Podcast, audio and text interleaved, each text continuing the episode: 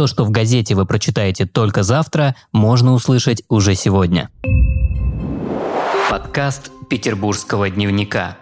Тушение с вертолета. Пресс-служба ГУ МЧС по Петербургу опубликовала видео тушения пожара в здании Невской мануфактуры на Октябрьской набережной 50 с вертолета. На месте работает вертолет К-32 с водосливным устройством. Напомним, здание загорелось днем 12 апреля. По последним данным, площадь пожара составляет 10 тысяч квадратных метров. К месту пожара приехала передвижная химико-радиометрическая лаборатория. Она осуществляет замеры воздуха в районе пожара. Пока предельно допустимой концентрации вредных веществ не обнаружено.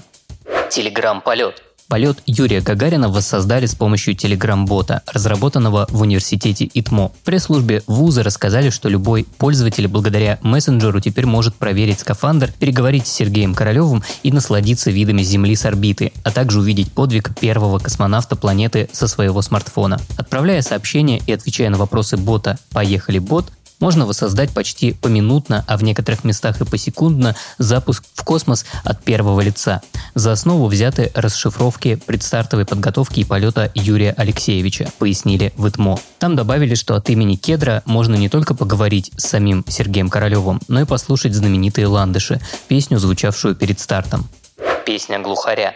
В лесах под Петербургом затаковали глухари. Об этом на своей странице в социальной сети ВКонтакте рассказал биолог Павел Глазков. Павел Глазков рассказал, что в пятом часу утра в полной темноте на болоте он услышал отчетливый глухариный щелчок. Песня этой птицы – это серия четких щелчков, за которой следует шипение, напоминающие звуки заточки металлических инструментов. По этой причине эта часть брачной песни глухари называется «точение». Человек может услышать песню глухаря за несколько сотен метров.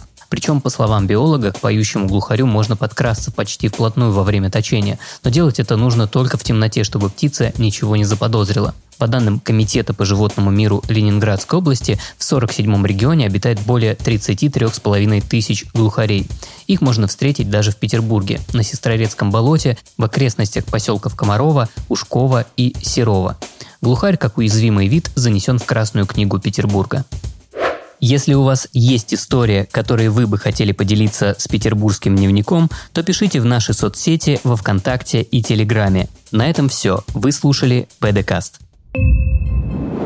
Подкаст Петербургского дневника.